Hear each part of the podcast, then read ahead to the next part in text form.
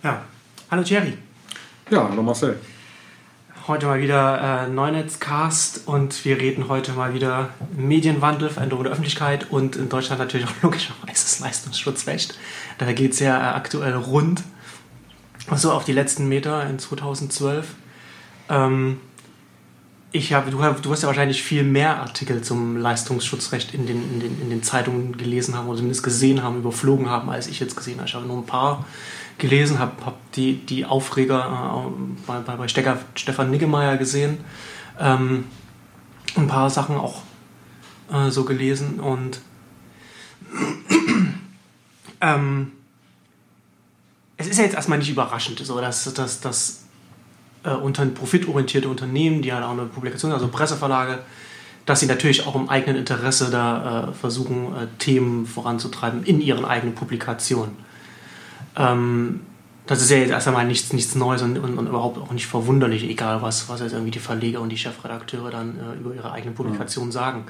Aber was mich überrascht hat, ist die, ist die äh, Vehemenz und, und die, die Offensichtlichkeit der Einseitigkeit, in der da berichtet wird. Also wie überhaupt nicht, äh, überhaupt nicht der, der, der, der in, es ist überhaupt nicht subtil, es ist überhaupt nicht der, der, der Schein gewahrt, mhm. dass, dass das da ausgewogen da ist. Ja, das, das, das, also das ist, das finde ich nochmal bemerkenswert, so die Ausmaße, oder?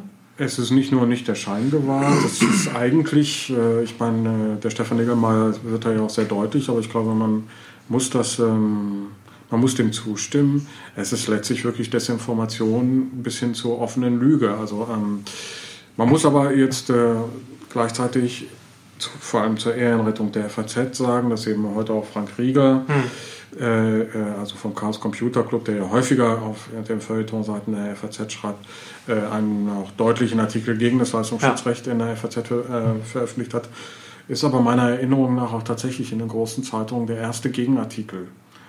Ich habe da nicht viel in Erinnerung, ähm, äh, besonders nicht in den Medien, die das betreiben. Also ähm, und das sind ja im Grunde neben Springer durchaus auch zum Beispiel die FAZ und die, die Süddeutsche. Süddeutsche und ähm, ich, ich, kann mich nicht erinnern, dass dort tatsächlich eine richtige Debatte stattgefunden hat. Also zum, sagen wir mal Stefan Plöchinger, der ja äh, Süddeutscher Online-Chefredakteur ist, der hat seinen abweichenden Standpunkt auf Charta zum Besten gegeben.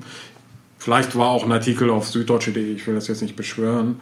Ähm, aber ähm, es äh, war wirklich mehr als eine einseitige Information. Es war wirkliche offene Desinformation. Und ich frage mich ehrlich gesagt, was die, wie die eigentlich über ihre Leser denken, weil ich ähm, immer erstaune darüber, dass die so schreiben, als hätten die Leser nicht auch noch andere Quellen, sich mhm. zu informieren. Also als sei sozusagen, als hinge der Leser allein am Tropf der FAZ oder der Süddeutschen und als würde er sich nur in dieser Blase der von äh, dieser Zeitung äh, wiedergespiegelten Öffentlichkeit bewegen, äh, als hätte er nicht auch möglicherweise äh, Twitter oder Facebook oder sonst irgendwas und äh, würde mhm. eventuell auch konkurrierende Quellen zur Kenntnis nehmen. Ja. Mhm. Aber stimmt das nicht auch ein Stück mhm. weit? Also ich meine, selbst wenn ich jetzt äh, die FAZ vielleicht abonniert habe und dann auch online vielleicht noch irgendwie auf noch süddeutsche.de und Welt.de reinschaue und Welt Online und dann, und dann meine, okay, wenn ich jetzt irgendwie, ich habe jetzt irgendwie so drei große überregionale Zeitungen, die ich da auch, wo ich auch noch online irgendwie, also da lese ich ja schon von den Quellen her mehr als irgendwie noch vor, vor 15 Jahren mhm. oder so, wo ich halt nur Print hatte, wo man halt nicht, wo man halt wo viel weniger Leute irgendwie mehrere Zeitungen gelesen haben, als Leute heute vielleicht mehrere Webseiten so, mhm. so, so online ablegen ja. Presseverlag. Und wenn ich jetzt aber nur, wenn ich dann denke, okay, dann bin ich halt gut informiert, weil das auch von verschiedenen Verlagen ist, also mhm. nicht auch nur mehrere Angebote eines Verlags, mhm. denke ich doch dann, ja, ich bin gut informiert, aber das ist ja dann überhaupt nicht der Fall. Also, also glaube ich, dass das, dass das durchaus auch, auch bei vielen äh, Lesern vielleicht auch so die Annahme zutrifft, dass sie das dann einfach Ja, es, es mag sein, dass der, ich weiß nicht, äh, Oberstudienrat im, im Ruhestand oder so ähm, sich darauf verlässt, ähm, die FAZ äh, als, als einzige äh, Informationsquelle oder so zu benutzen, ähm, wobei ich da auch nicht so sicher wäre. Es gibt auch eine ganze Menge ältere Leute im Internet und äh, wer intelligent ist und gerade auch älter und intelligent ist, ist sehr oft auch tatsächlich im Netz unterwegs. Also mhm. ich würde mich darüber, darauf wirklich nicht verlassen. Und man sieht das manchmal natürlich auch in den Kommentaren äh, auf den Webseiten der Zeitung selbst, mhm. dass die Leser da durchaus äh, sehr viel skeptischer sind als äh, die ähm, äh, Artikel äh, es ihnen sozusagen unterstellen. Ja. ja? Und ähm, ich glaube, dass es äh, dass, dass da tatsächlich auch eine ganz große Illusion über der der, der, der handelnden Journalisten über sich selbst auch noch im Spiel ist. Ähm, und das geht, glaube ich, wirklich bis dahin, dass, dass die Leute gar nicht richtig darüber nachdenken, was sie eigentlich schreiben. Also wenn sie ähm, zum Beispiel sagen, äh, kostenlos Mentalität und alles würde online stehen, dann ist es, habe ich mal darüber haben wir schon häufiger gesprochen, ist das ja eigentlich gar nicht wahr. Es steht ja gar nicht alles online. Ja, also es, das, das stimmt, das stimmt. Und, das äh, genau, das ist, auch, das ist auch interessant. Ist das nicht auch so ein bisschen, dass das so dieses seit Jahren schreiben, wird das in den Zeitungen ja. geschrieben, ja. ja wenn man halt, ja. wenn man halt, wenn man halt die Konkurrenz liest, dann liest man das immer wieder und immer wieder und man glaubt es, ohne dass man, wenn man vielleicht online gar nicht so viel unterwegs ist, man glaubt es einfach, weil man es an so vielen Stellen als, als Journalist, als jemand, der, der dann von sich behauptet oder von sich der Meinung ist, dass er gut informiert ist, glaubt man dann, dass es einfach so ist, weil man es also so oft an so vielen Stellen gelesen hat, dass die, die kostenlos Mentalität, dass, dass, dass, diese, dass diese Inhalte einfach online äh, äh, von, von, von, von Google komplett irgendwie irgendwas genutzt werden. Und halt auch dieses, dieses dass ja auch äh, über, über Jahre hinweg behauptet wird, dass Google sich mit Google News äh, äh da äh, über Werbung bereichert, ne? Ja, und da überhaupt keine mhm. Werbung drauf ist. Ja, ja. Also das ist ja. Ne? ja. gut, bei Google selbst ist natürlich Werbung drauf, die flinken ja, auch äh, oft äh, Zeitungsartikel, also ähm, und der Käse weiß das natürlich und könnte da. Ja, der Käse. Ne? Also der ja, würde dann natürlich Käse. jetzt auch ähm, virtuos dagegen argumentieren. Nein, aber ähm, was, ähm, was eben erstaunlich ist, ist zum Beispiel, dass die Zeitungen eigentlich zum Beispiel längst eine Paywall haben hm. und trotzdem hm. über die Einführung einer Paywall nachdenken. Hm. Das ist so seltsam, weil ja. ähm, sie äh, sich anscheinend selber nicht im Klaren darüber sind, also etwa bei der Süddeutschen, dass, äh, sagen wir mal, 90 Prozent der Artikel gar nicht frei verfügbar sind online, ja. der Zeitungsartikel. Und ähm, die Diskussion der Paywall könnte, der Paywall könnte sich ja dann tatsächlich nur ähm, auf das äh, beziehen, was sie sowieso freiwillig online hergeben. Und äh, das ist ja bei allem Respekt, das sind einige Artikel aus der Zeitung, einige eigene Artikel aus dem Online-Bereich und einige Tickerverschnitte und News, ähm, mhm. die äh, eben sozusagen täglich äh, produziert werden. Da kann man nicht noch eine Paywall davor setzen, denn das, was äh, die ähm, Zeitungen jetzt online anbieten, das ist ja sozusagen das Schaufenster dieser Marken im Internet, das kann man ja nicht jetzt auch nochmal einzäunen. Ja. Also ähm, ich, äh, ich, ich, finde, also wenn, wenn man wirklich diese Debatten und diese, diese, diese Äußerungen verfolgt, auch zum Beispiel in diesem äh, Dossier in der Zeit, äh, mhm. das die Zeit dazu gebracht hat, wo diese ganzen Medienhierarchen ähm, dazu zitiert werden, dann fasst man sich wirklich an den Kopf, weil die glauben wirklich ihre eigene glauben ihren eigenen Lügen sozusagen. Also ähm, die, da sagen dann die Medienhierarchen, ja, wir hatten nicht genug Wertschätzung für uns, hätten wir unsere Inhalte von vornherein zahlbar gemacht, dann würde es uns jetzt besser gehen. Das ist das, das was da steht. Das ist ja? wirklich und, interessant, äh, wie, die, wie, die, wie die Realität so äh, da ausgeblendet wird. Ja. Du hast das ja ein paar mhm. Mal auch bei ja, euch im Blog da mhm. beschrieben gehabt, ich hatte das ja auch mal bei mir aufgenommen. Und wie das, wie diese Realität so komplett ausgeblendet wird. Also ich, ich finde nicht so richtig eine Erklärung dafür, mhm. wie, wie man das konstant, also hat, kann, hat, haben, hat, hat man auch als, als Chefredakteur oder als, als Verleger von, von einer Publikation, hat man dann nicht den Überblick über die ganze Branche oder hat man, hat, erhofft man sich irgendetwas davon, wenn man, wenn man eigentlich weiß, dass man, man weiß ja das eigentlich, dass, das, dass die eigenen Printinhalte, wie du sagst, dann halt in, also gar nicht online kostenfrei abrufbar mhm. sind, sondern halt nur auf Artikelbasis oder E-Paper oder wie auch immer. Mhm. Oder, oder, oder ist es vielleicht so, dass die aktuellen Bezahlinhalte so wenig Einkommen erzeugen, dass, es, dass man es gar nicht, dass man es intern gar nicht so richtig als ein Angebot wahrnimmt und dass man dann eher darüber nachdenkt, tatsächlich so mhm.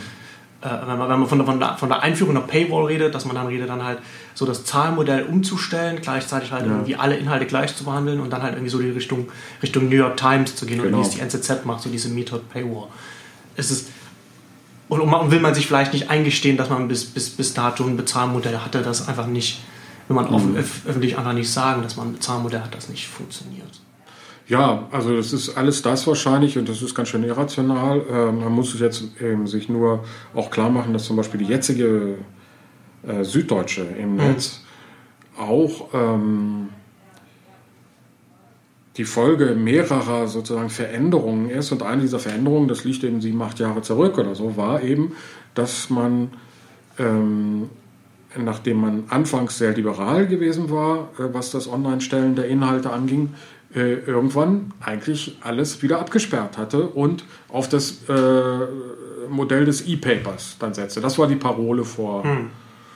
sieben, acht Jahren oder so, dass man dann sagte, äh, E-Paper ist es jetzt. Also sozusagen eine die ultimative Simulation. Genau. Ne? Äh, und, ähm, also, und äh, so laufen die die ganze Zeit irgendwelche Parolen hinterher. Inzwischen ist das E-Paper zwar ein Angebot, das es bei praktisch allen Zeitungen gibt. Es hm. hat auch durchaus ähm, manchmal seine Vorteile. Man kann die Zeitung in ihrem Layout und so weiter sehen. Ähm, aber es ist natürlich längst nicht mehr sozusagen die Zauberformel, von ja. der man sich jetzt erhoffte. Äh, ne? dass man äh, damit äh, seine, seine äh, Probleme retten kann. Dann kam als nächstes das iPad. Ähm, und äh, da haben wir jetzt auch den aktuellen Fall, dass äh, äh Murdoch äh, The Daily jetzt einstellt. Ähm, das war ja die erste ja. rein fürs iPad gegründete Zeitung. Da kann man jetzt sagen, die haben eine ganze Menge falsch gemacht, aber diese Einstellung zeigt eben auch, dass die Projektionen, die man darauf gerichtet hat, äh, möglicherweise doch zu ähm, positiv waren. Und äh, jetzt nach dem iPad kam auch dann schon wieder die Parole ähm, Paywall, äh, und zwar nach diesem New York Times Modell. Also das ist jetzt mhm. sozusagen das State of the Art. Jetzt laufen sie alle diesem Modell hinterher. Das heißt, ähm, das ist sozusagen scheinbar kostenfrei, mhm. aber wer die Zeitung gewohnheitsmäßig nutzt, der bekommt dann irgendwann. Man hatte eine äh, feste Zahl an ja, Artikeln, die man genau. kostenfrei abrufen kann, also 20 oder so. Ich glaube, mhm. die New York Times hat die, mhm. äh, die Zahl jetzt kontinuierlich wieder nach unten, weiter runtergefahren. Und New York Times ist wohl ja bis, bis dato relativ erfolgreich, was das angeht. Also da ist, es gibt wohl nicht. Mhm. Es gibt natürlich einen Traffic-Rückgang, aber der, der ist wohl nicht so signifikant oder nicht so groß. Ich habe, ich habe die Zahlen jetzt nicht. Ja. Ähm, aber mhm. ja, so irgendwie die, die, die Abonnentenzahlen sind wohl ganz okay. Aber man muss halt immer auch dazu sagen, so die New York Times ist halt auch immer, ist halt wirklich so ein Sonderfall.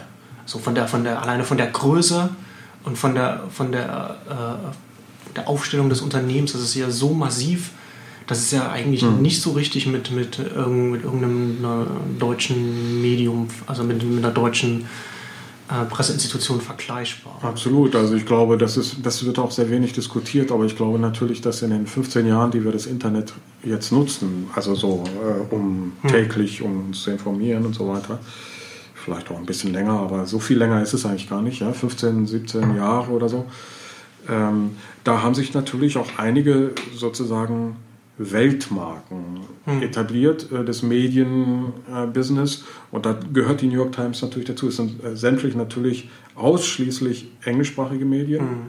Und die New York Times hat inzwischen natürlich ein internationales Publikum. Und zu diesen Weltmarken kann man vielleicht noch zwei oder drei andere Medien zählen. Äh, den Guardian zum Beispiel. Der ja auch ähm, massiv gewachsen ist in den letzten Jahren. Genau. Ja, auch nie, äh, unter anderem auch weil die, die, äh, das ist ja nicht die erste, der erste Paywall-Versuch der New York Times, die haben mhm. das ja schon mal ja, versucht. Klar. Und da in der Zeit hatte auch der Guardian äh, gerade in den USA sehr viel anlegt, sehr viele Leser gewonnen. Genau. Weil er da so dieses mhm. liberale, linke Publikum äh, auch mit anspricht. Und wenn man dann noch überlegt, welches noch weitere Weltmarken sind, mir fällt da vielleicht noch der Economist ein, auf kleinerer Ebene. Ja, Economist ist natürlich, der ist gar nicht, also der, der ist nicht so groß, aber der, mm. ich glaube, die haben irgendwie so drei Millionen Abonnenten weltweit. Mm. Das ist hm. halt schon auch eine Hausmarke. Ja, ja. Und ich habe den eine Zeit lang, habe ich den ähm, auch ein Print-Abo gehabt. Und das ist wirklich ganz interessant, wie sie natürlich dann auch, ich meine, alle, alle Zeitungen nutzen die, die, die Leserbriefseite, um, um, dem, um dem Publikum zu zeigen, welche berühmten Leute oder welche, mm. welche wichtigen Leute die, die, die eigene Publikation lesen. Das ist ja auch so ein eine der, der Funktionen der Leserbriefseite. Und beim Economist ist es wirklich sehr extrem, wie dann, wenn dann über irgendeinen, äh, irgendeinen Minister geschrieben wird oder, oder, oder einen Diplomaten oder so und dann zwei Ausgaben später, also so zwei Wochen später, dann äh, der Leserbrief des jeweiligen Politikers dann mhm. da drin steht. Ja. ja. da gibt es vielleicht äh, sozusagen auf dieses Weltmarkenniveau noch einige Blogs vielleicht, so wie TechCrunch könnte man dazu zählen oder so, ne? oder Huffington Post oder so. Äh, Aber ähm, so, das war es dann doch auch. Ne? Das sind alles englischsprachige Medien und äh, das sind natürlich, das äh, wird in der, in der deutschen äh, Debatte dann um die Medienkrise auch immer ein bisschen verdrängt die deutschen Zeitungen konkurrieren nicht einfach mit dem Internet, mhm. sondern eben auch mit, mit äh, Medien, die äh, äh, international aufgestellt sind und die man häufig heutzutage äh, früher wahrnimmt als die Deutschen. Äh, das ist, das, das ist ein guter Punkt. Ich glaube, dass das, dass, dass das auch so ein Aspekt ist, der leicht unter den Tisch fällt. Und das ich weiß auch nicht genau so, warum das so ist, aber das ist vielleicht, weil es, weil es was ist, was, was nicht so leicht sichtbar wird. Ähm, aber gerade auch was, was so die Blogs angeht, ich weiß nicht mehr, wo das was äh, TechDirt oder irgend, irgend, irgendeins dieser, dieser bekannten Tech-Blogs aus den USA hat auch, hat auch irgendwann mal zu einem Jubiläum also so, so, so Statistiken gezeigt. Und die meisten Leser außerhalb der USA von diesem Blog kamen aus Deutschland. Hm. Das, waren, das, waren, das waren richtig viele. Hm. Und da, das, da habe ich also da habe ich auch mich erstmal gewundert, weil man natürlich so Deutschland, das Synchronisationsland, wo die Leute halt, wo, wo man sich halt im Ausland mhm. auch darüber lustig macht, wie schlecht das, das Englisch der Deutschen ist und ja. so, ne? Aber Klar. trotzdem. Das Englisch der Schweden ist vielleicht besser, aber die Schweden sind weniger, ne? Also. Stimmt. Ja. ja. Aber also das, das finde das find ich interessant, dass es da doch irgendwie massiv äh, äh, da beim, bei, bei, bei, der, bei der Mediennutzung, bei dem Verhalten, ne, bei dem Medienkonsum da irgendwie so ein, so ein, so ein, so ein, so ein Shift, also so, so eine Veränderung zu geben scheint, dass man sich dann halt einfach auch äh, mehr im Ausland informiert, weil es natürlich so auf dem deutschen Markt, also online passiert ja jetzt nicht so viel. Also ne, Presse, wie du das sagst, also die, die etablierten Presseanbieter, die, die ja halt ihre, die stellen halt so, so, so punktuell ein paar Sachen online. Ähm, und, und von den Blogs her, da ist ja jetzt auch eher, eher schwierig und, und da ist es ja dann auch ganz oft so, gerade jetzt so im, im Tech-Blog-Bereich, ist es ja auch ganz oft so, dass äh, so, so einen halben oder bis einen Tag später äh, so auf Deutsch die gleichen News dann äh, erscheinen, ja. wie, wie man sie schon in den mhm. USA lesen konnte, wenn man halt Englisch gut genug kann. Also dann, dann, warum dann die schlechte Übersetzung dann lesen? Klar, und man ist, man, wer einigermaßen äh, Englisch lesen kann und so weiter und äh, vielleicht Facebook und Twitter äh, benutzt, mhm. ähm, der hat einige dieser Medien einfach in seinem Stream und äh, das ist eine ganz, gehört einfach zur normalen Information heute dazu.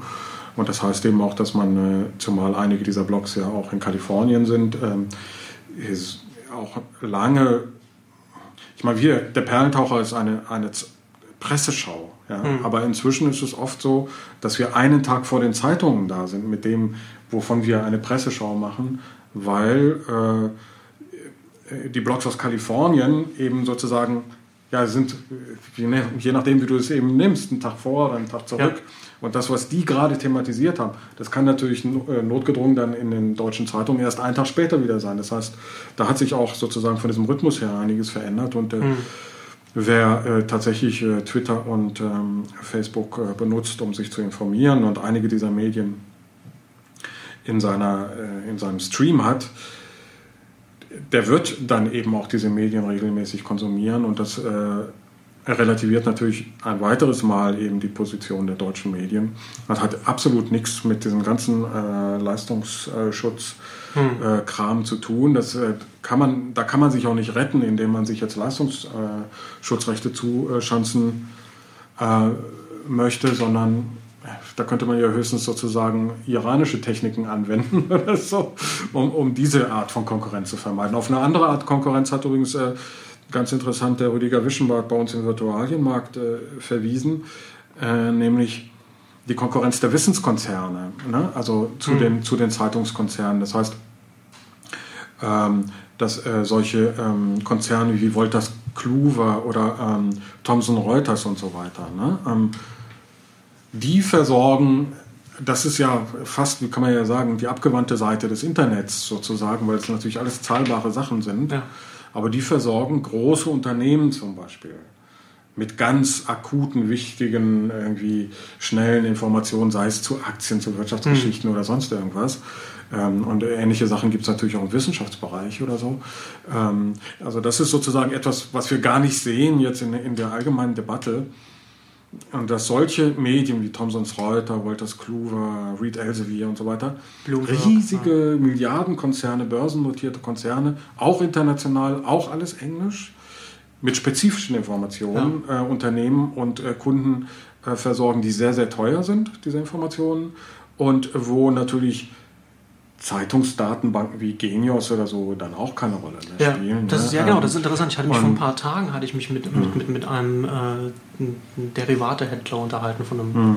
einer relativ kleinen Bank und der meinte auch so, so äh, no Bloomberg. Mhm. Ich habe ihn halt auch gefragt, so, wie, wie ist denn das mit, mit, mit anderen Informationsquellen? Also es ist zum Beispiel äh, äh interessante so äh, Artikel, die so, so äh, Prognosen ähm, mhm. über, über, über, die, die äh, Marktentwicklung und da meinte er so, das wäre überhaupt nicht relevant, weil das zu äh, äh, das, das ist das das, ist nicht, das passt nicht in die Zeitspanne. Mhm. Also die Daten, die, die, die er reinbekommt, also von Bloomberg, mhm. und die, die, die, die, das wird halt in, in, innerhalb von Stunden äh, verarbeitet die und, und bis halt so ein, also bis halt so irgendwie so ein mhm. Text von, ja, von, von, von, einem, von einem normalen, also so, äh, so ein Artikel reinkommt und dann den zu verarbeiten, so das ist eine ganz andere Zeitspanne, die, die überhaupt nicht in, das, ja. das, äh, in den Arbeitsrhythmus reinpasst. Das ist im Grunde auch schon gar nicht mehr Journalismus. Also ich meine, was Bloomberg da macht. Ja, nee, klar. Das, ist, ja einfach genau. eine industrielle oder ja. superschnelle Aufbereitung von äh, genau. Daten. Ja, und, ähm, genau. Äh, und ich hatte ihn auch, also und ich, ich hatte ihn auch gefragt, so, warum gibt es denn da, weil er meinte so Bloomberg und man kommt da auch nicht da vorbei. Und, und ich habe ihn auch gefragt, warum, warum nur dieses, diese eine äh, Quelle und warum nicht verschiedene und, und, und, und warum, warum gibt es, was ich halt auch interessant finde, so, das ist ja ein lukrativer Markt, aber warum gibt es da in diesem Markt äh, nicht, mehr, nicht mehr Konkurrenz? Ähm, und er meinte, das was, das, was Bloomberg äh, oder, oder diese anderen Anbieter machen, die bekommen ja, die, die, das, sind ja, das sind ja nicht, nicht Daten, die sie selbst dann haben. Das sind, das sind ja dann irgendwie so, so, so äh, Zinsen oder, oder, oder, oder Währungen, äh, so Veränderungen oder Aktienkurse. Und die liefern die ja weiter, sobald, sie, sobald die verfügbar sind.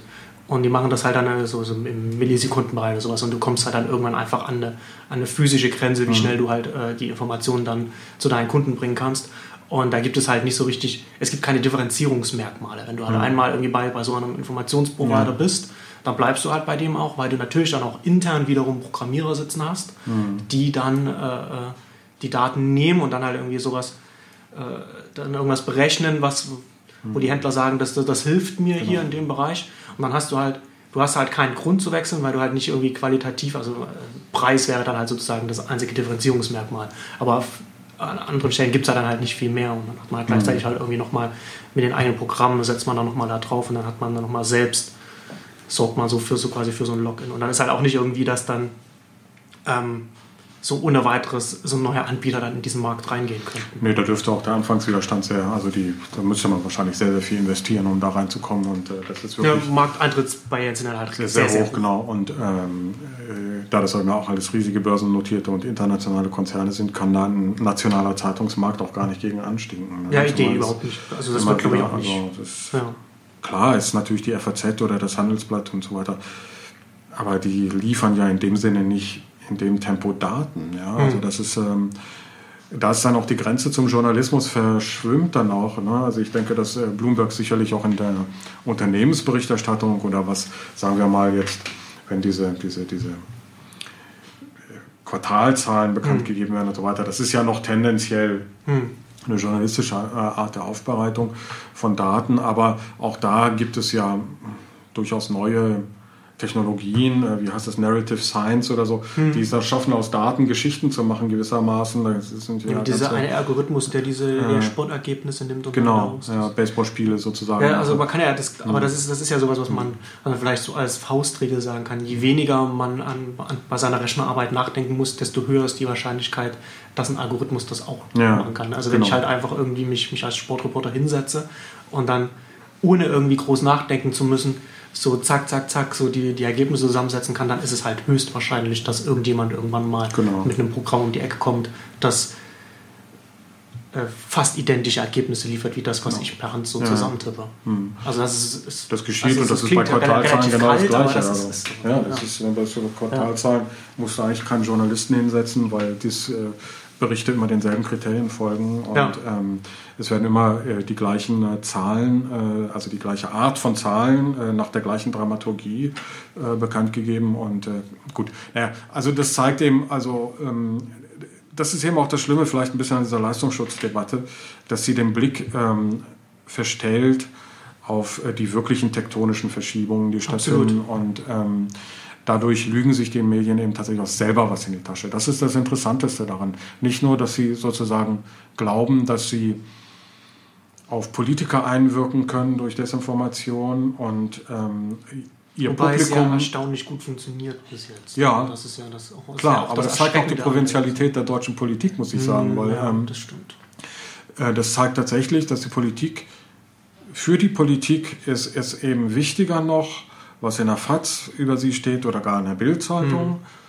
als was Google denkt. Oder so. Mhm. Das ist das, was die äh, Leistungsschutzdebatte auch zeigt. Also das ähm, für die Aber das Poli ist ja schon nachvollziehbar eigentlich, oder? Dass man sagt, dass, dass, dass es der Politik wichtiger ist, was die deutsche Presse über sie denkt, als ja. wenn auch ein großer US-amerikanischer Konzern, der halt auch eine das ist, deutsche das ist ganz bestimmt nachvollziehbar, klar. Also äh, natürlich äh, agiert jeder in seinem äh, nationalen Rahmen, aber es zeigt eben auch, dass ähm,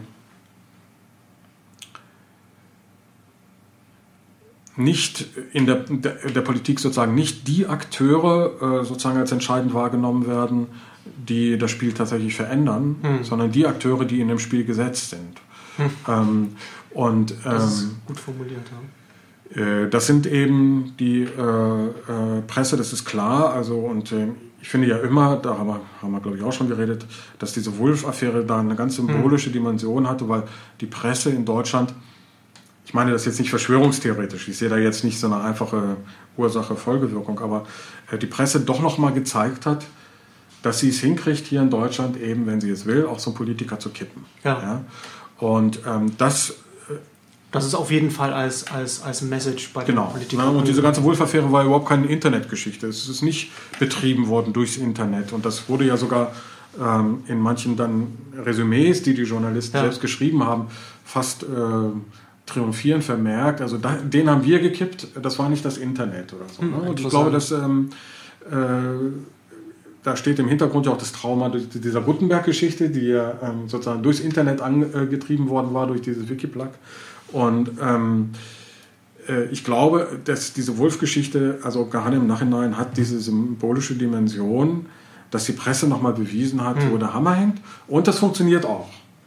Es funktioniert auch in der Politik. Äh, äh, jetzt ist Wahlkampf in einem Jahr äh, und ähm, die, Presse, die Politik will gute Presse.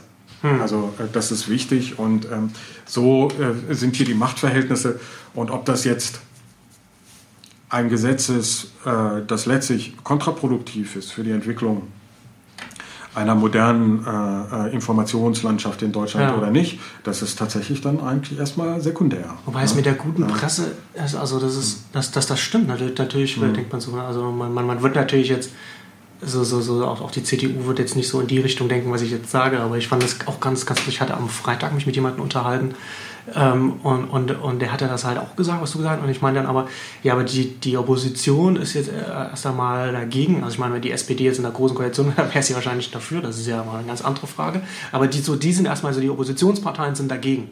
So, wenn jetzt, wenn jetzt die Koalition jetzt dann auch dagegen ist, was soll denn Axel Springer dann machen? Hm. So, wen, wen, wen soll die Bild denn hochschreiben? Ja, klar. Also ich meine, ne, also sie können hm. ja nicht irgendwie, wenn, wenn, wenn irgendwie alle sagen, so, nö. Ja. So, ne, also ich meine, es ist ja nicht so, dass dann will dann Axel Springer dann, dann eine neue Partei etablieren oder was? Das ist ja, die, die Grauen Panther oder so. Also das, ne, also es ist ja nicht so, dass, dass, dass, dass dann äh, äh, man, man, man auf einen, auf einen dass, dass, dass Axel Springer einfach umschwenken könnte, sagen könnte, okay, wenn, wenn du uns das nicht gibst, dann, dann wird hier, dann gibt's hier, dann, dann sorgen wir für, für einen Regierungswechsel, unabhängig davon, ob sie das überhaupt herschreiben könnten. Das können sie nicht und man darf nein, nein, auch nicht einen zu engen Konnex genau, herstellen, weil das genau. ist wirklich ähm, das aber ist das Quatsch. Ist ja also, Oder man kann ja zumindest nicht in die Regierung sagen, man kann ja zumindest, aber, aber vielleicht ist es tatsächlich so, wie du sagst, ne? also die, die, die ganze Wolf-Debatte, dass sie dann, dass es halt wirklich irgendwie so, dass, dass, dass, dass, man, dass, dass man als Politiker einfach, einfach auch, dass einem auch bewusst ist, dass man als Kopf, als einzelne Person so in den Fokus geraten könnte. Und genau, sich, dann, und sich also, dann eher die Einzelpersonen dann überlegen, dass sie das ja. Eigene Pfründe da halt. Das ist ganz wichtig. Dann kommt halt noch hinzu, also das halte ich, das ist ganz richtig. Also ich glaube, dass man da auch, ähm, dass der Einzelpolitiker auch im eigenen Interesse agiert, sozusagen. Ähm, Was ja auch ganz menschlich ist. Absolut, also ich meine, das ist, äh, überhaupt kein Problem, das zu verstehen. Äh, hinzu kommt eben auch, dass es natürlich ein Wahlversprechen ist aus dem letzten Wahlkampf, steht im Koalitionsvertrag. Das heißt, aber war es ein Wahl, also wurde aber es wurde doch nicht vorher. Das war, das stand dann auf einmal, stand es nicht auf einmal im Koalitionsvertrag drin und dann, und dann, und dann liest man, und dann wurde der durchgelesen und dann haben sich, dann, dann, dann, hat das kollektive Kopfkratzen an, angefangen. Also, also das stand im Koalitionsvertrag, weil es ein Wahlversprechen war, sonst hätte es da nicht drin gestanden. Und ich glaube ehrlich gesagt, dass es tatsächlich so ist. Ja, aber es gab wahrscheinlich ist es dann einfach damals überhaupt nicht äh, in der Öffentlichkeit also Doch, es, es gab auch damals schon Debatten. Es gab auch damals schon Debatten. Ah, gut, das kann ich jetzt nicht mehr. Ja, na, na, nach, nach, dem, nach dem Koalitionsvertrag ja. dann, aber nicht schon im, in, während der Wahl, oder? Also auch schon während der Wahl damals? Es kann ja nicht von ungefähr da reingeraten ah, sein. Ja. Also ich meine, ich habe das kann das jetzt nicht mehr. Ja, ist ja auch egal. Ja, okay. Müsste man jetzt nachgucken. Ähm, aber auf jeden Fall mussten sie dieses äh, Versprechen erfüllen und darauf konnte eben, konnten die Lobbyisten schon pochen.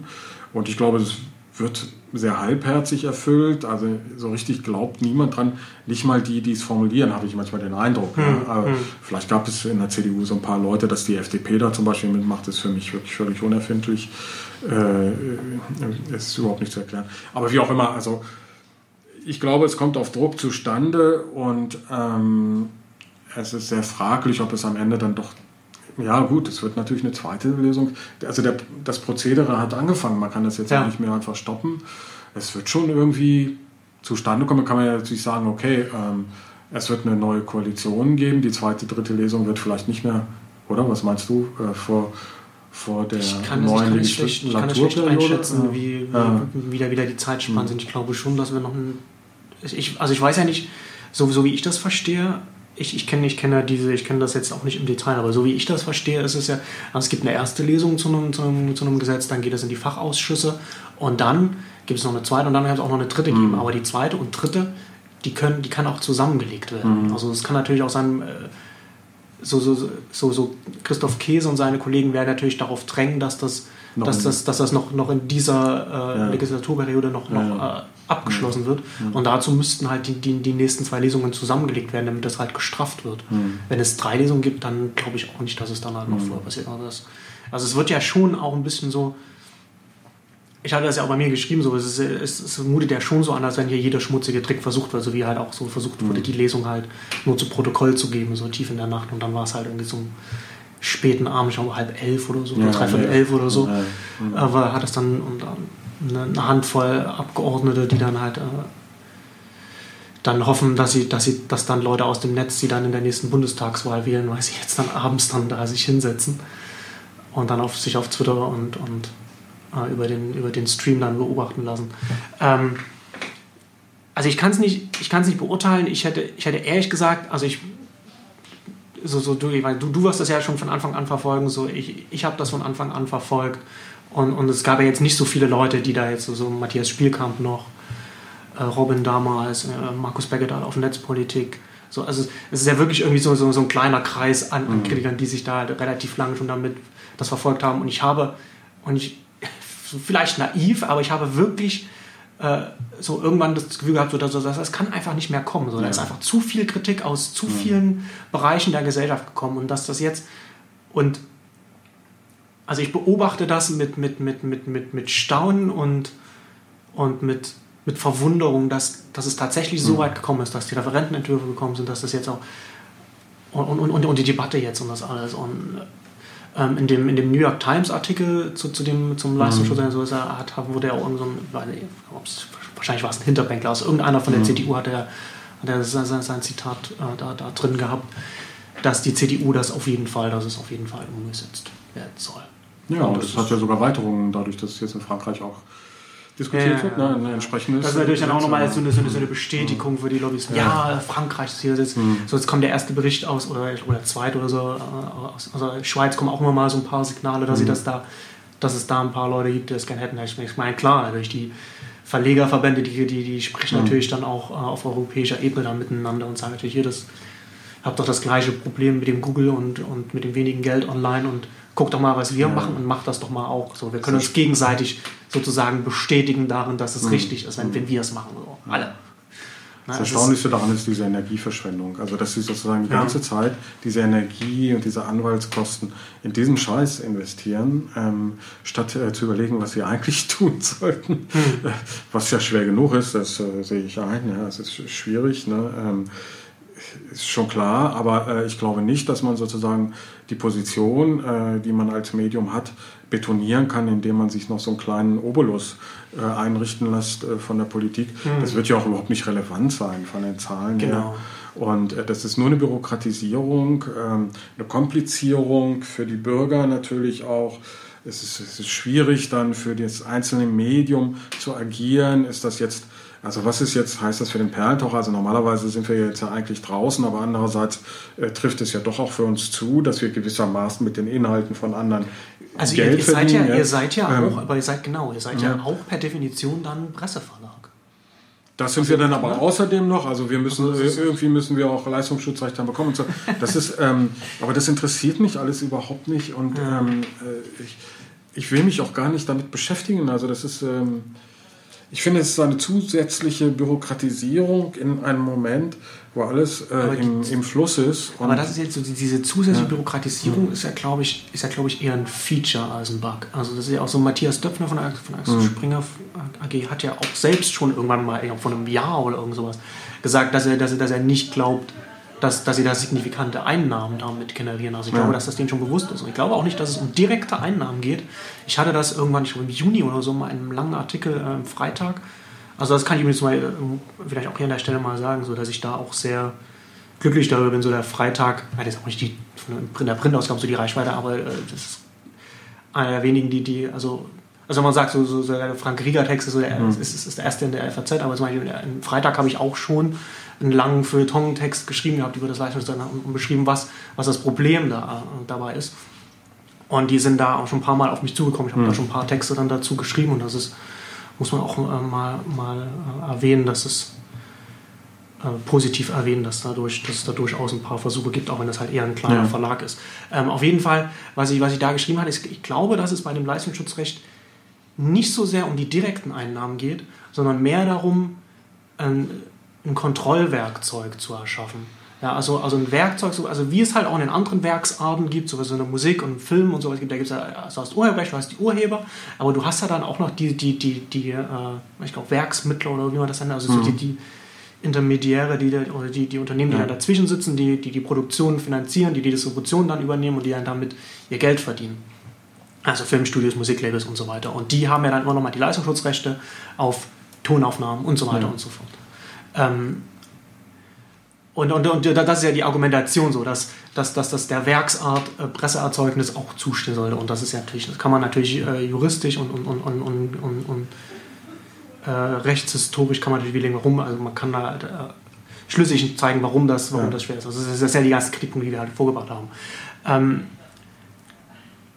ich, und ich glaube, dass also so, so Käse und, und, und Christoph Käse und, und, und all die anderen, die es vorantreiben, dass es, dass es denen darum geht, dass sie jetzt mit, dass sie ein Werkzeug bekommen, bei dem sie dann zum Beispiel hingehen können und sagen können, ähm, nee, ihr dürft jetzt mit unseren, ihr dürft unsere Artikel jetzt nicht einfach äh, aggregieren, so wie ihr dürft es nur, wenn, wenn ihr uns das bezahlt und nur so, wie wir das wollen. Mhm. Ja, also es ist ja so im Musikbereich auch zum Beispiel. So, du kannst halt nicht einfach irgendwie ein Spotify aufmachen, ohne dass du da irgendwie, also gut, das ist ein schlechter Vergleich, aber du kannst, du kannst halt nicht einfach irgendwie mit, mit, der Musik machen, was du willst. Aber du kannst halt zum Beispiel ein Google News aufsetzen, du kannst einen River aufsetzen, du kannst das machen, was, was ihr macht. Und man, die FAZ hat ja durch, euch durch einen jahrelangen äh, äh, Rechtsstreit gezerrt und, und, und versucht damit aufzunehmen. Und gerade die FAZ ist ja da auch sehr klargewütig. Also sie ist ja gegen Commentarist vorgegangen, was so ein Startup ist in dem Bereich, was ja auch ein, interessant, ein interessantes Startup ist. Ne? Also so, so, du hast halt, du kannst den einzelnen Kolumnisten, den Autoren publikationsübergreifend folgen. Ja. So, und das ist natürlich dann irgendwas, Das, das, das bringt einen Mehrwert für Nutzer, die, die konkret an, an, an, Leuten, an verschiedenen Leuten interessiert sind. Es bringt natürlich auch, aber es hat natürlich auch zur Folge, dass es, dass es den, den Autor stärkt und, und den Verlag gleichzeitig schwächt.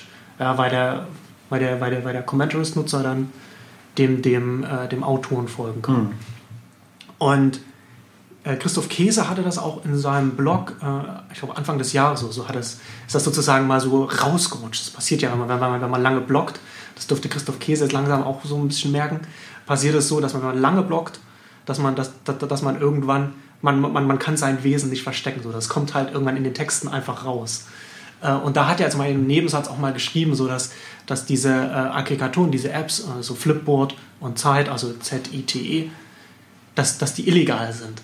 Und das sind sie nicht. So, aber, aber er will sie, also es ist ja auch das Ziel, dass sie, sie, sie damit illegal zu machen. Also es ist das Ziel, damit auch zu sagen, äh, zu sowas wie Flipboard hinzugehen und zu sagen, ja gut, ihr könnt halt hier irgendwie Nutzer haben, die dann ihre Twitter und Facebook äh, mit, dem, mit, der, mit der Applikation verbinden und dann die, die, die Links von den, von den Leuten reinkommen. Aber wenn das Links zu unseren Artikeln sind, dann wollen wir Geld von euch. Und wenn, ihr, und wenn nicht, dann habt ihr dafür zu sorgen, dass unsere mhm. nicht drin sind. So, und das ist es. Und, und für einen großen Konzern wie Axel Springer ist das natürlich von Vorteil, wenn so eine App wie, wie, wie, wie Flipboard dann auf einmal vor einem riesen Bürokratiemonster steht, riesen Transaktionskosten ja, okay. hat und, und sagt, okay, wie, wie, so, wie, so ein Startup, wie soll ich denn damit, wie soll ich denn damit umgehen? Weil sie dann wiederum einfacher so, so ihre eigenen äh, äh, Gegenangebote dann dagegen mhm. stellen können. Oh. Nee, klar, also das ist auch, das ist ganz klar die Politik, ganz stark auch der FAZ äh, gegenüber einzelnen oder so kleinen Startups äh, wie ähm, Kommentarist oder letztlich war es auch die Politik gegenüber dem Perlentaucher, äh, möglichst einzuschüchtern, um die Leute daran zu hindern. Wenn die jetzt gegen irgendwas klagen, dann weiß man ja nicht, ob die damit Recht bekommen, aber sie äh, schaffen es einen natürlich in einen jahrelangen Rechtsstreit äh, zu ziehen. Für die ist das ja kein Problem und äh, für so einen kleinen, der gerade ja. anfängt, ist das natürlich schwierig und man hat ja auch gesehen, Kommentarist hat ja dann sofort aufgehört, äh, diese Zeitungen zu zitieren, obwohl sie meiner Meinung nach alles Recht dazu gehabt hätten. Ähm, Aber nur weil man das Recht hat, ist ja, ist ja, ja eben, nicht, dass man, dass man die finanziellen ja, ich meine, unser Prozess hat sechs oder sieben Jahre gedauert. Genau. Und das ist schon einschüchternd. Äh, genau, und das hat uns ja, äh, wir haben zwar eben das meiste Geld zurückbekommen, aber im Laufe der Zeit mussten wir doch insgesamt so um die 50.000 irgendwie aufwenden und äh, wieder ähm, äh, haben dann auch wieder vieles zurückbekommen. Aber das schafft ja nicht jeder, ja. Und ähm, äh, äh, das heißt, es hat gar nicht jeder die Kraft zu so einem Rechtsstreit und je mehr Rechtsmittel oder Rechtsinstrumente den Verlagen an die Hand gegeben werden, desto eher können die natürlich mit äh, juristischen Mitteln sich gegen das Neue wehren. Ja, ähm, und das ist sicherlich eine, einer der Zwecke dieser Leistungsschutzrechte. Äh, und ähm, natürlich äh, muss man das dann aber nebenbei dann auch noch äh, sehen in dieser, in dieser säkularen Entwicklung, ähm, die darin besteht, dass eben diese ganzen traditionellen Inhaltekonzerne äh, dazu gehören die Zeitungskonzerne, aber auch die Musikindustrie und äh, Disney und solche Sachen natürlich immer und immer weiter, äh, und zwar mit dem äh, Segen der Politik, ähm, ihre Rechtsansprüche ausgedehnt haben, hm. äh, besonders im Urheberrechtsbereich, aber auch im Leistungsschutzbereich. Ja. Wir wissen ja, dass die Leistungsschutzrechte auf Musikaufnahmen auf 70 Jahre ausgedehnt worden sind. Rückwirkend. Rückwirkend. Ich habe, auch darüber haben wir, glaube ich, schon mal gesprochen. Mir ist immer noch nicht ganz klar, was das heißt. Ich weiß, ähm, heißt das jetzt eigentlich, dass die EMI immer noch, war es die EMI, ich weiß jetzt nicht genau, äh, die Rechte hat auf ähm, die Bach-Aufnahmen von Glenn Gould oder nicht. Ja, also Glenn Gould, sagen wir mal, hat 1960 äh, das äh, wohltemperierte Klavier aufgenommen. Auf das Werk gibt es keine Rechte, ähm, aber auf die Aufnahmen gibt ja. es natürlich äh, Rechte, äh, Leistungsschutzrechte. Wie ist das jetzt? Also, äh, Rechteinhaber, ne? ja. Also, ja, also das, das, das, äh, liegen die Rechte jetzt noch äh, für diese Aufnahme bei den Erben von Glenn Gould? Weil wenn das nicht so wäre, dann hätte man äh, zum Beispiel auf die Idee kommen können, alle großen Aufnahmen hm. oder sehr viele, sehr wichtige Aufnahmen klassischer Musik ähm, sind in der Anfangszeit der Langspielplatte entstanden. Das war die ganz große Zeit hm. auch der, der, der größten und besten Qualität der Aufnahmen, ähm, also von den 50er bis in die 70er Jahre. Ne? Und ähm, ganz, ganz viele dieser Aufnahmen könnten eigentlich jetzt rechtefrei im Netz stehen. Wie ist ja. das jetzt eigentlich? Ne? Also, ähm, und ähm, Naja, also äh, das äh, zeigt aber, dass es eben dann diese andere Debatte, dass äh, das Urheberrecht nicht mehr dazu dient, äh, was immer die Argumentation der Gegenseite ist, Werke zu Kunst zu ermöglichen, Werke zu ermöglichen, sondern es dient eigentlich nur dazu, ähm, oder es hat zur Folge, dass die Auseinandersetzung mit Werken ähm, unmöglich gemacht wird. Ja, ja. also als Leistungsschutz auf jeden Fall muss man das in den großen Rahmen des so der Urheberrechtsdebatte einordnen. Und das das ist genauso, die, wie, wie, du gerade schon sagst, das ist genau schlüssig in der Entwicklung der, des 20. Jahrhunderts, wo, wo die Urheberrechte immer weiter ausgedehnt wurden, die, die Schutzfristen immer, immer weiter verlängert wurden und das Recht heute, heutzutage, also sowohl das Urheberrecht hierzulande als auch also das Copyright im, im Angelsächsischen längst zu einer Perversion geworden ist von, von dessen, was es eigentlich mal sein sollte. Und, und, und der, der, der, den Zweck, den es erfüllen sollte, erfüllt es schon längst nicht mehr. Weil natürlich ähm, so die, die Unternehmen, die rings um das Urheberrecht, das Copyright entstanden sind, natürlich zu großen Konzernen geworden sind, die natürlich dann so die Politik entsprechend ihren Gunsten dann äh, äh pushen. Also ganz besonders extrem halt Disney in den USA, mhm. die maßgeblich daran beteiligt waren, dass jedes Mal, wenn, wenn, wenn, also man, man spricht ja auch mittlerweile von, von, von, von Mickey Mouse Paragraphen, mhm. das ist die, die äh, rückwirkenden Fristverlängerungen äh, immer dann stattgefunden haben, wenn, wenn, wenn, es, wenn es wieder so kurz davor war, dass, mhm. dass, dass, dass, dass, dass das Copyrights, die Disney-Konzern hat, äh, in die, in die Gemeinfreiheit überzugehen.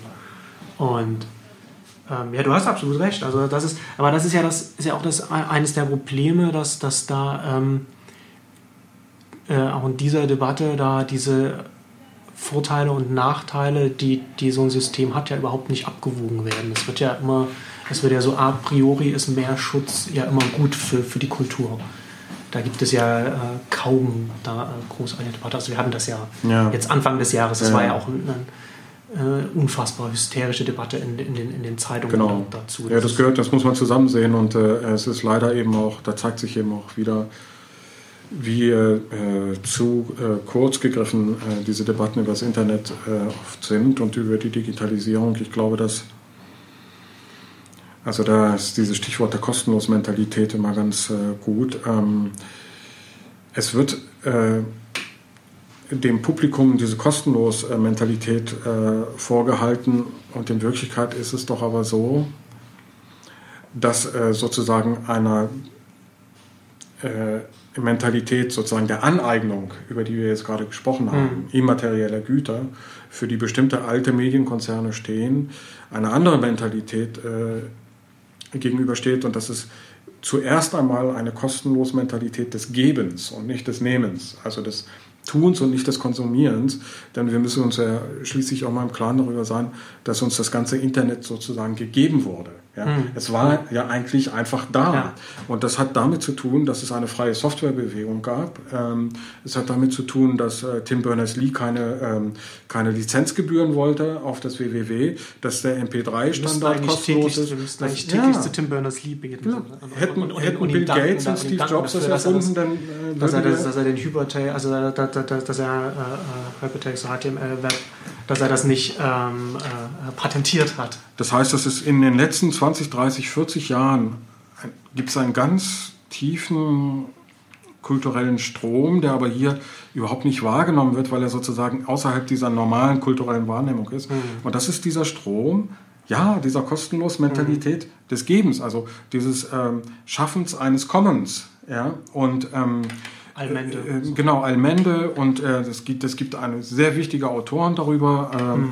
und ähm, äh, äh, diese, diese ganze Seite sozusagen des Netzes, die wird ja in diesen ganzen Debatten eigentlich nie benannt, auch nicht einmal von sozusagen den Fürwortern äh, dieser ähm, Kostenlos-Mentalität. Oder sie wird in, in, in so Nebensätzen abgehandelt. Genau, ne? und ich glaube aber, das, dessen muss man sich einfach mal bewusst sein, ja.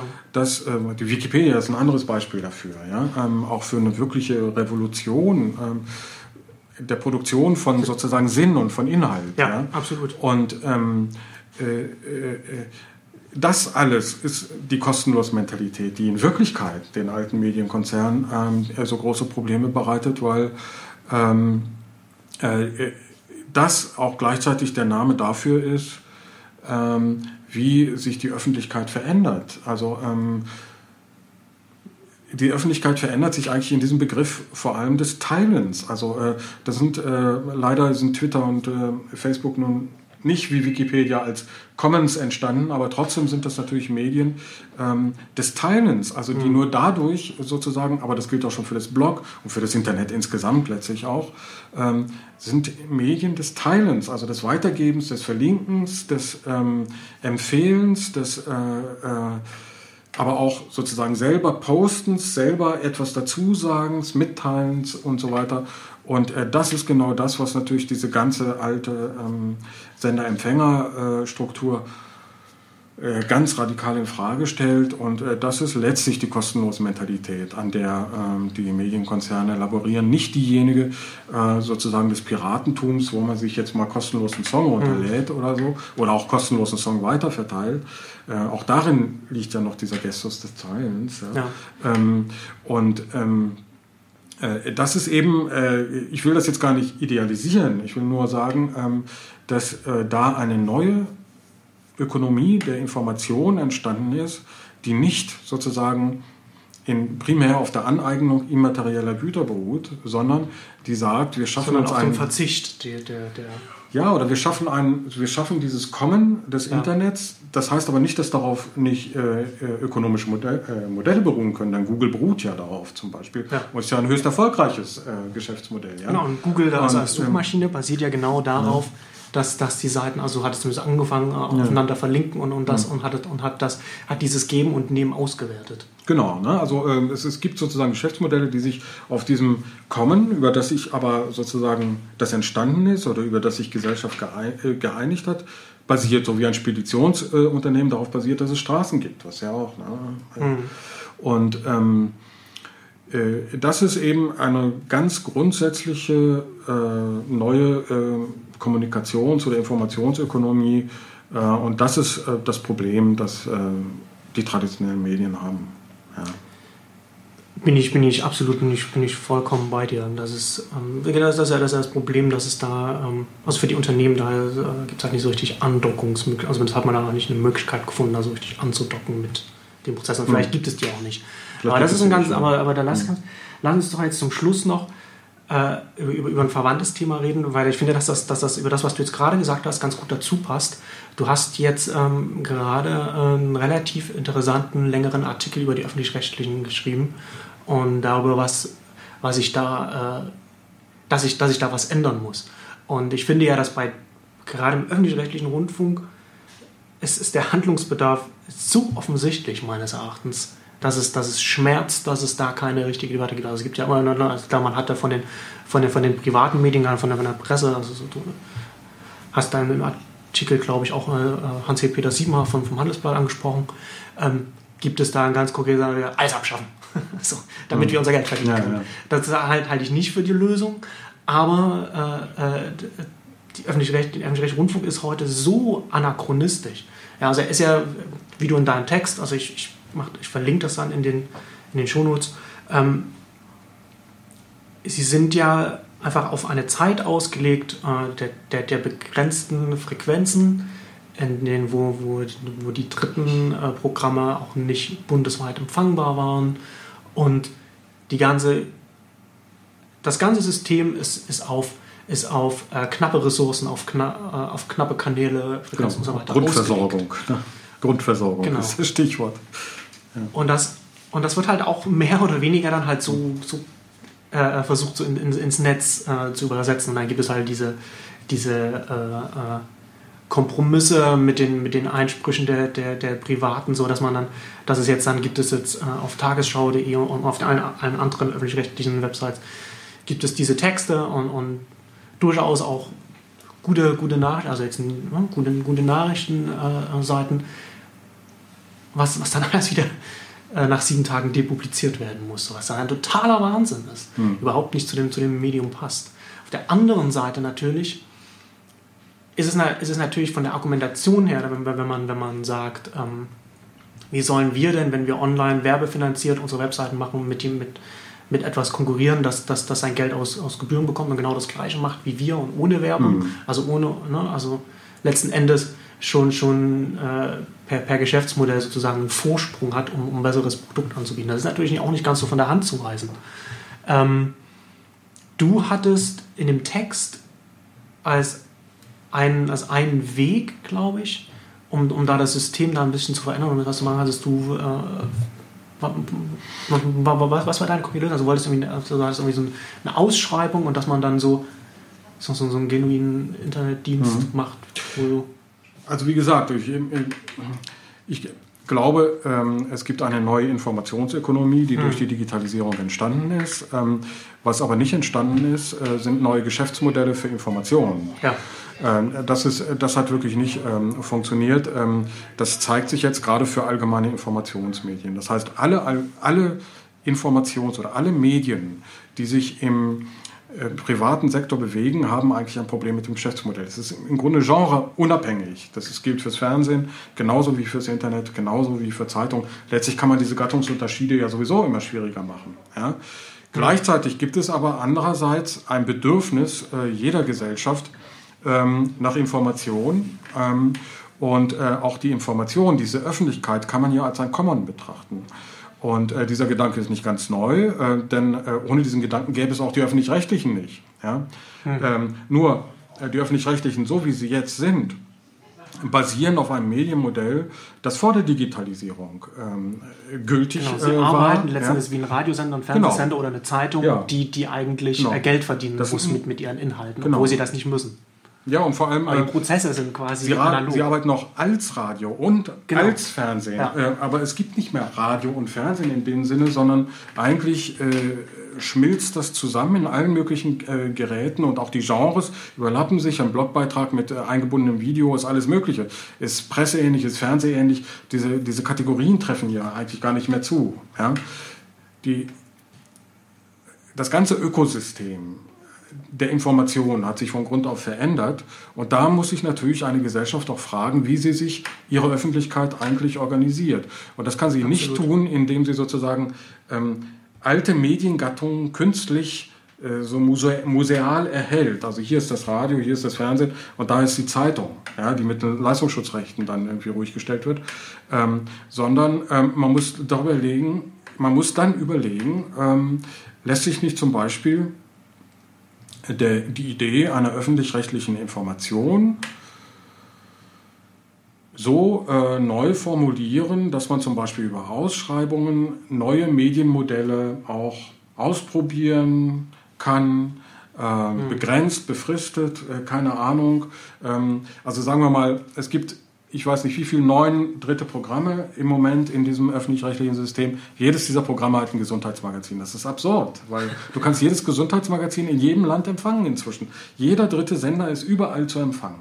Du brauchst also nicht für jeden Sender ein Gesundheitsmagazin. Was du aber gebrauchen könntest, zum Beispiel, wäre ein sehr gutes und wirklich unabhängiges ähm, äh, Gesundheitsportal zum Beispiel hm. im Internet, wo diese ähm, äh, Inhalte gebündelt äh, würden und wo du dich dann auch tatsächlich dann mit dem Thema befassen kannst, wenn es dich betrifft. Also genau, wenn, wenn du, das Symptom hast, dann willst du ja schließlich die Information, die Information dann raus und ähm, die du brauchst. Im Übrigen kann man das eben auch noch verbinden im Internet mit allen möglichen anderen Sachen, mit äh, was ja. weiß ich, Patientenforen ja. und sonst etwas, ja, was alles ja im, im Fernsehen gar nicht geht und ähm, äh, mit anderen Worten, man könnte sich überlegen, gäbe es nicht sinnvolle Medienprojekte oder medienähnliche Projekte, wie auch immer man es nennen soll, die man ausschreiben könnte und die man aber, äh, um die sich aber dann äh, wie äh, äh bei, bei, bei anderen, ähm, äh, in anderen Bereichen der Gesellschaft auch, Akteure auf dem Markt bewerben können ja. ja und frei bewerben können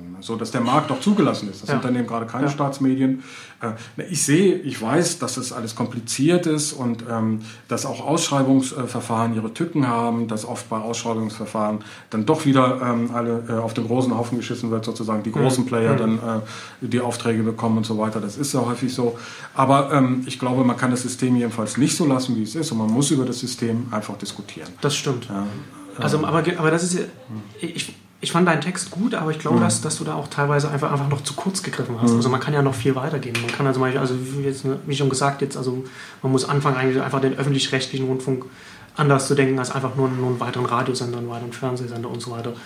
Und, und vielleicht eher gucken, und vielleicht eher so zum Beispiel die Wikipedia als, als Vorbild zu nehmen. Ne? Ähm, und man, man, kann ja auch, man kann ja ganz andere Wege gehen. Also zum Beispiel, wenn man sagt, okay, wir wollen jetzt vielleicht über die öffentlich-rechtlichen, mit den öffentlich-rechtlichen Geldern neue äh, Dienste oder neue Modelle finanzieren. Man muss das auch zum Beispiel nicht mit, mit, mit einer Ausschreibung machen. Man kann zum Beispiel auch eine, eine Plattform entwickeln, bei der sich Bürger dann äh, vielleicht auch irgendwie identifizieren können und dann registrieren können und dann äh, abstimmen können. Dann kann man, dann kann man sagen, also die, die Bürger stimmen selbst ab, was werden soll. Man kann auch sagen, die Bürger stimmen über die Projekte ab, die dann in, über die dann in einem Gremium entschieden wird. Oder, oder man, man, teilt das prozentual irgendwie anders auf. Man kann ja zum Beispiel auch mit ja. ganz vielen verschiedenen Systemen ja. einfach, einfach auch experimentieren. Ähm, die AG Doc hatte im Sommer, also AG Doc ist der äh, Branchenverband der Dokumentarfilmer, hat im Sommer ein Papier herausgebracht, also, äh, äh, einen Vorschlag, ähm, dass, man, dass man die Gelder, also jetzt, kommt ja, jetzt kommt ja die Haushaltsabgabe, also die Umstellung der, der äh, GEZ, und, und die Gelder, die dann mehr eingenommen werden, also sehr, es ist ja so, also sehr so geplant, dass wenn, mit, wenn jetzt mit der Umstellung mehr Gelder reinkommen, dass das dann, äh, dass dann sozusagen die Haushaltsabgabe angepasst werden mhm. soll. Also es wird nicht so sein, dass dann mehr Gelder, also zumindest ist, ist, das, dann, ist das jetzt so gesagt. Also wahrscheinlich wäre sonst die Umstellung politisch gar nicht mhm. möglich gewesen. Aber angenommen, man würde jetzt sagen, wir nehmen jetzt die Mehrgelder, die jetzt reinkommen, äh, äh die behalten wir jetzt drin und die benutzen wir jetzt einfach für, für Experimente. Und das fand ich eigentlich einen ganz interessanten Ansatz von der AG Doc zu sagen, weil es ja ganz schwer ist, du hast ein bürokratisches System wie die öffentlich-rechtlichen mhm. und zu sagen, ja, jetzt äh, gebt uns jetzt mal irgendwie eine Million oder zehn Millionen, selbst bei den, äh, was sind das, acht Milliarden oder so? Acht Milliarden, ja. Das ist sieben Milliarden das ist ein absurd hoher Topf. Ja, ja. Das ist viel, viel höher als die BBC, mhm. die viel, viel bessere mhm. Ergebnisse produziert. Äh, an, äh, ja, das deutsche System ist extrem ineffizient. Also selbst für, für, für, für so ein bürokratisches System. Aber trotzdem ist es so, dass es natürlich relativ schwer ist, von so einem System dann irgendwie so Geld, von so einem laufenden System Geld abzuzwangen. Ja? Also es gibt natürlich immer Leute, so, nee, wir können das nicht, weil, weil, weil. Ja. So, ne? Also wie, wie, wie soll das hier weiter funktionieren? Aber wenn jetzt in diesem Topf auf einmal viel mehr Geld da ist, ne, dann könnte man dieses, diese, diese Mehreinnahmen nutzen um dann mit diesen Mehreinnahmen dann äh, äh zu experimentieren. Also ich bin auch fürs Experimentieren. Ich weiß aber nicht, ob man das nicht mehr Geld machen sollte, weil ähm, die, die, das, das, ähm, ja, das, ja, also ähm, ja, das, das, das meine ich. Also ich bin auch nicht der Meinung, dass da eigentlich mehr Geld in dem Topf sein müsste. Ja. Aber das Problem ist, wenn man Experiment, Experimente machen will, man so realpolitisch kommt das einfach nicht aus, dem, aus, aus einem laufenden bestehenden System. So, das, das, das, das wird das glaube ich halt nicht, dass, ich glaube auch nicht, dass, dass das mit dem Experiment passiert, aber man kann ja eine Debatte da anfangen. Und ich glaube, ich hatte das auch damals mit, ach, wie hieß, ich habe den Namen von dem, von dem Mann von der AG Doc vergessen, mit dem ich mhm. da auch äh, darüber gesprochen habe. Auf jeden Fall hatten wir auch in, in, in, der, in der Gruppe dann auch äh, ausführlich darüber gesprochen. Ähm, man kann da ganz viele verschiedene Sachen machen. Es ist ja zum Beispiel auch ein ganz großes Problem so der Unternutzung äh, äh der, der, der, der Ergebnisse, die öffentlich-rechtlich finanziert und produziert werden. Das sind zum einen die Texte, die wieder depubliziert werden. Das sind aber auch zum Beispiel so, warum, warum kann ich zum Beispiel so, so die Nachrichtenbeiträge, so die Tagesschau, warum kann ich das nicht einfach als, als Bürger, der das bezahlt hat, weiterverwenden? Warum kann ich nicht einfach hm. das, das in meinem Blog ja, ja, und, so, und, und, so und da gibt es natürlich auch Erklärungen dafür, hm. weil natürlich die Tagesschau in ihrer Produktion auch wieder in ein System eingebunden ist, Klar. das auf exklusiven Rechten basiert. Natürlich, also zum Beispiel, ja auch Bilder von anderen. Die, die, genau, die Bilder, die sie von anderen nehmen, die Musik, die vielleicht im Hintergrund läuft, äh, Beiträge, die sie, die sie dann, äh, Originalmaterial, das sie dann einbinden, das sie, das sie eingekauft haben, wo sie halt nur die Rechte für das und das haben. Und da kann man nicht einfach sagen, okay, das so die Prozesse sind halt einfach so eingebunden in, diese, in diese, dieses Geflecht von exklusiven Rechten, dass man das nicht, äh, Entschuldigung, nicht einfach raustrennen kann. Aber man könnte dann zum Beispiel, wenn man jetzt zum Beispiel einen Mehrbetrag hat, könnte man zum Beispiel sagen, okay, dann fangen wir einfach an, daneben ein Angebot zu etablieren, das dann eben auch zum Beispiel Almente passiert ist. Ja? Also dass, halt, dass, dann halt vielleicht auch Nachrichten produziert werden, die weiterverwendet werden können, die archiviert werden können, bei denen ja. dann die Leute Reviews machen. Ob sie das dann machen, ist wieder Gut, das ist sozusagen ein sehr friedvoller Vorschlag, der aber sozusagen naja, darauf besteht, dass den Bürgern noch mehr Geld abgeknöpft wird. Und wie gesagt, diese 8 Milliarden ja. Ähm, nee, sind also natürlich ganz schön ist, viel genau, ja, schon. Sind, das sind ja ähm, zwei verschiedene... Äh, 8 Milliarden, das sind denen für jeden, äh, der äh, Gebühren bezahlt, 216 Euro ja. im Jahr. Und 216 Euro ist für jeden doch, äh, für praktisch jeden doch eine ganze Menge Geld. Also jeder würde sich freuen, wenn er plötzlich hier 200 äh, Euro Scheine auf dem, auf dem Tisch liegen hätte. Ja, ja aber das ist ja die Frage. Du kannst ja. halt irgendwie, du kannst halt über einen hm. Idealfall diskutieren. Du kannst, ideal wäre natürlich, wir, wir, wir, wir dampfen einen Großteil dieser Redundanzen, die du auch in dem, in dem, in dem Artikel beschrieben hast, dampfen wir ein. Es muss halt ein Prozess sein. Also, ne, äh, es muss ein Prozess sein, aber ich glaube, dass äh, tatsächlich leider wäre das sozusagen eine Funktion gewesen, die die Piraten zum Beispiel hätten übernehmen können und thematisieren können. Es müsste ein Prozess mhm. sein, dass diese Institution in einer Weise reformiert wird, dass auch andere Modelle möglich werden, die äh, ja. äh, sozusagen nicht aus der Logik der Inf dieser Institution gedacht sind, sondern aus der Logik dieses äh, Medienwandels und des gesellschaftlichen Bedürfnisses ähm, nach Informationen und bestimmten kulturellen Formen, die äh, das möglicherweise eben anders nicht zu erfüllen ist, weil man ja dieses Problem mit dem Geschäftsmodell hat ähm, das ungelöst ist. Ja? Hm. Und ähm, das heißt mit anderen Worten, es muss auf jeden Fall erstmal ein Diskussionsprozess, das ist auch ja. das Wichtigste, also mir das Wichtigste, auch an dem Artikel äh, in Gang kommen, ähm, äh, darüber, die, diese äh, Anstalten stehen wirklich in der Landschaft, als wären sie ein Naturereignis, als könnte man sie gar nicht in Frage, als müsste das so sein. Es, du hast und, es mit den, äh, mit den Alpen ja, verglichen, genau. die, die, die versuchen, die versuchen sich im Hintergrund zu genau. verstecken, während, ja. während die Debatte, und, äh, die Medienwandeldebatte im Vordergrund stattfindet. Ja, so ist es doch ein bisschen. Ne? also äh, die halten sich da ja auch merklich zurück und so weiter und äh, die können natürlich jetzt auch schlecht in Zeitungen Tipps geben, wie das mit dem Geschäftsmodell weitergehen soll und so. Ne?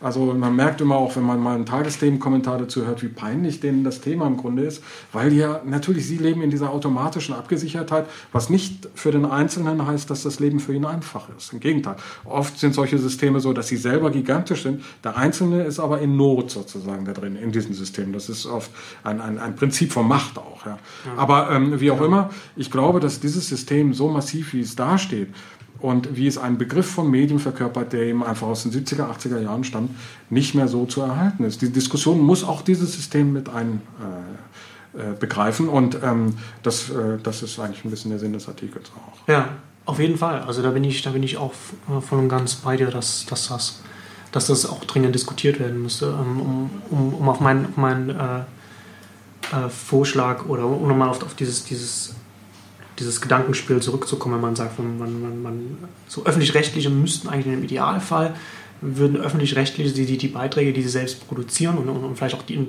vielleicht auch die Rohinformationen, an, an die sie kommen, die sie bereitstellen, müssten sie so, so leicht zugänglich wie möglich und mit so hm. wenig Rechten wie möglich ja. bereitstellen. Also, mit, also wenn, wenn möglich halt, überhaupt keine, überhaupt keine, keine mit, mit keinen Rechten verbunden ähm, oder, oder, so wenig wie möglich, also wie wir es zum Beispiel bei der Wikipedia sehen. Und dann, und das Interessante ist ja dann bei diesem Gedankenspiel, dass wenn du halt, wenn du halt äh, das öffentlich-rechtlich finanzierte mit, mit diesen wenigen exklusiven Rechten versiehst, dann, können, mhm. dann kann der, der interessierte Bürger oder, oder der, der Informatikstudent mit zu viel Zeit kann sich hinsetzen und was basteln, aber auch zum Beispiel die profitorientierten äh, Medienunternehmen hm. könnten hingehen und können, und können das als Basis nutzen. Um genau, also wie zum Beispiel Commons, Spiegel das Online, einen Markt ermöglicht. Ne? Genau, wie Spiegel Online mit Wikipedia genau. zum Beispiel ja, auch ja, äh, Arbeit und so weiter. Ne? Mhm. Und, das, mhm. und da würde man dann halt auch da würde man halt auch einen Mehrwert für die Gesellschaft mhm. automatisch schaffen, weil mhm. natürlich dann so die öffentlich-rechtlichen eigentlich äh, äh die Wertschöpfungsebene, wo die öffentlich-rechtlichen eigentlich stehen müssen, ist, ist, auf, ist auf der Infrastruktur- und der Plattformebene so. Ne? Also, also man, man, kann natürlich dann auch zusätzlich noch so, äh, sag mal, aber eher, man ja. müsste die öffentlich-rechtlichen, man muss sie eher als, als eine Plattform äh, verstehen, äh, mit, mit einem Konstrukt, das, das der Wikipedia ähnelt, als einem zusätzlichen Fernsehsender. Hm. Ja, also äh, für mich klingt das ja einleuchtend und spannend. Das, man, ja. man, wird nicht sozusagen die, die Institution abschaffen können und dann das machen können. Nein, auf keinen Aber, Fall. Aber äh, ich finde, man muss den Prozess in Gang setzen. Das ist genau, das kann, das kann nur ein Anfang und, der, der Debatte also, sein. Ja, Weil das ist, hm. also ich meine, ich, ich kenne, ich habe mich nicht im Detail mit aber das, was ich, was ich von, von, von Leuten gehört habe, die, die, die wirklich konkret damit zu tun haben, die, die, die sich als äh, äh, Professoren, die sich damit beschäftigen oder, oder äh, Unternehmen, die damit zu tun haben. Also ist, und, und, auch aus, aus, aus einer theoretischen Sicht kommt so, so, ein bürokratisches Monster, das kann man nicht einfach irgendwie äh, einfach so ohne weiteres verändern. Und das ist halt, das ist halt wirklich was, also mhm. ich meine, ich, da, ich bin wirklich der festen Überzeugung und ich finde, und aus meiner Sicht ist es auch offensichtlich so, dass, dass das der Idealfall wäre. Aber das ist A, so weit weg von der Gedankenwelt, der, der, der Entscheider, ja. die natürlich aus, aus, aus, einem, aus einem industriellen ja. Äh, Informationsgesellschaft herauskommen und halt auch immer noch in diesem Rahmen denken und die natürlich auch, ähm,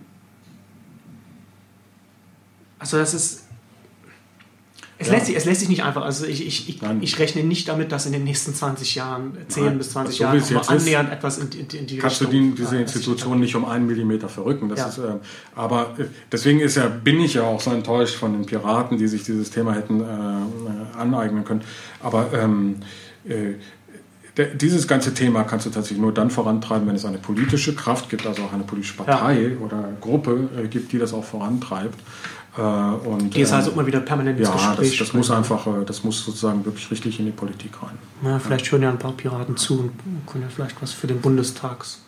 Ja, es, es gibt eben einfach, es ist natürlich auch ein bisschen so, es gibt auch äh, den, äh, oft sicherlich auch verständlichen positiven Vorbehalt für die öffentlich-rechtlichen, zumal wenn man sich ähm, äh, die Qualität der Privatsender anguckt, die ja mhm. auch nicht unbedingt äh, immer so berauschend ist. ähm, und äh, natürlich gehören auch die öffentlich-rechtlichen im weiten Sinne oft äh, zur eigenen, sagen wir mal, politischen ja.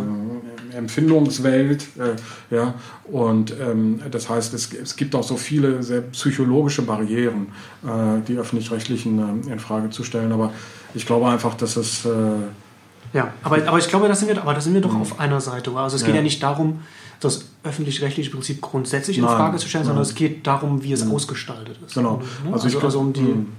Mhm. Also es wird hier nicht so laufen wie in Amerika. In Amerika ist es eben einfach anders, aber vielleicht sollten wir das dann wenn wir jetzt aufhören, noch ganz kurz erwähnen, es gibt ein sehr interessantes Papier, an dem Clay Sharkey, äh, Shirky mitgeschrieben ja. äh, hat und äh, zwei andere Autoren, deren Namen ich jetzt nicht auswendig kann. Ähm, und ähm, das heißt Post-Industrial Journalism.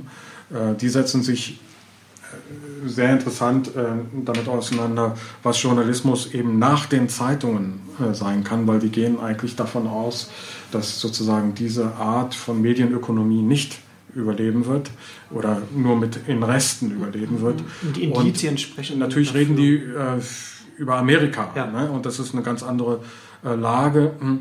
Aber trotzdem ist es eben ganz interessant, sich äh, dieses Papier mal anzugucken, auch anzugucken, wie die äh, beschreiben, wie sich Journalismus verändern kann, welche Form, äh, Funktion Journalismus äh, haben kann in dieser sich verändernden Öffentlichkeit. Und äh, von daher muss man dann vielleicht auch über die eigene Situation nochmal nachdenken, wo es ja eben nun mal einen riesigen Etat für Informationen eigentlich schon gibt, ja. äh, der bei den öffentlich-rechtlichen liegt. Und ähm, dann eben, ja, also wenn die sagen, und die sagen unter anderem, Journalismus war immer schon umwegfinanziert. Die sagen subsidized. Ja, ich sage jetzt extra nicht subventioniert, aber umwegfinanziert.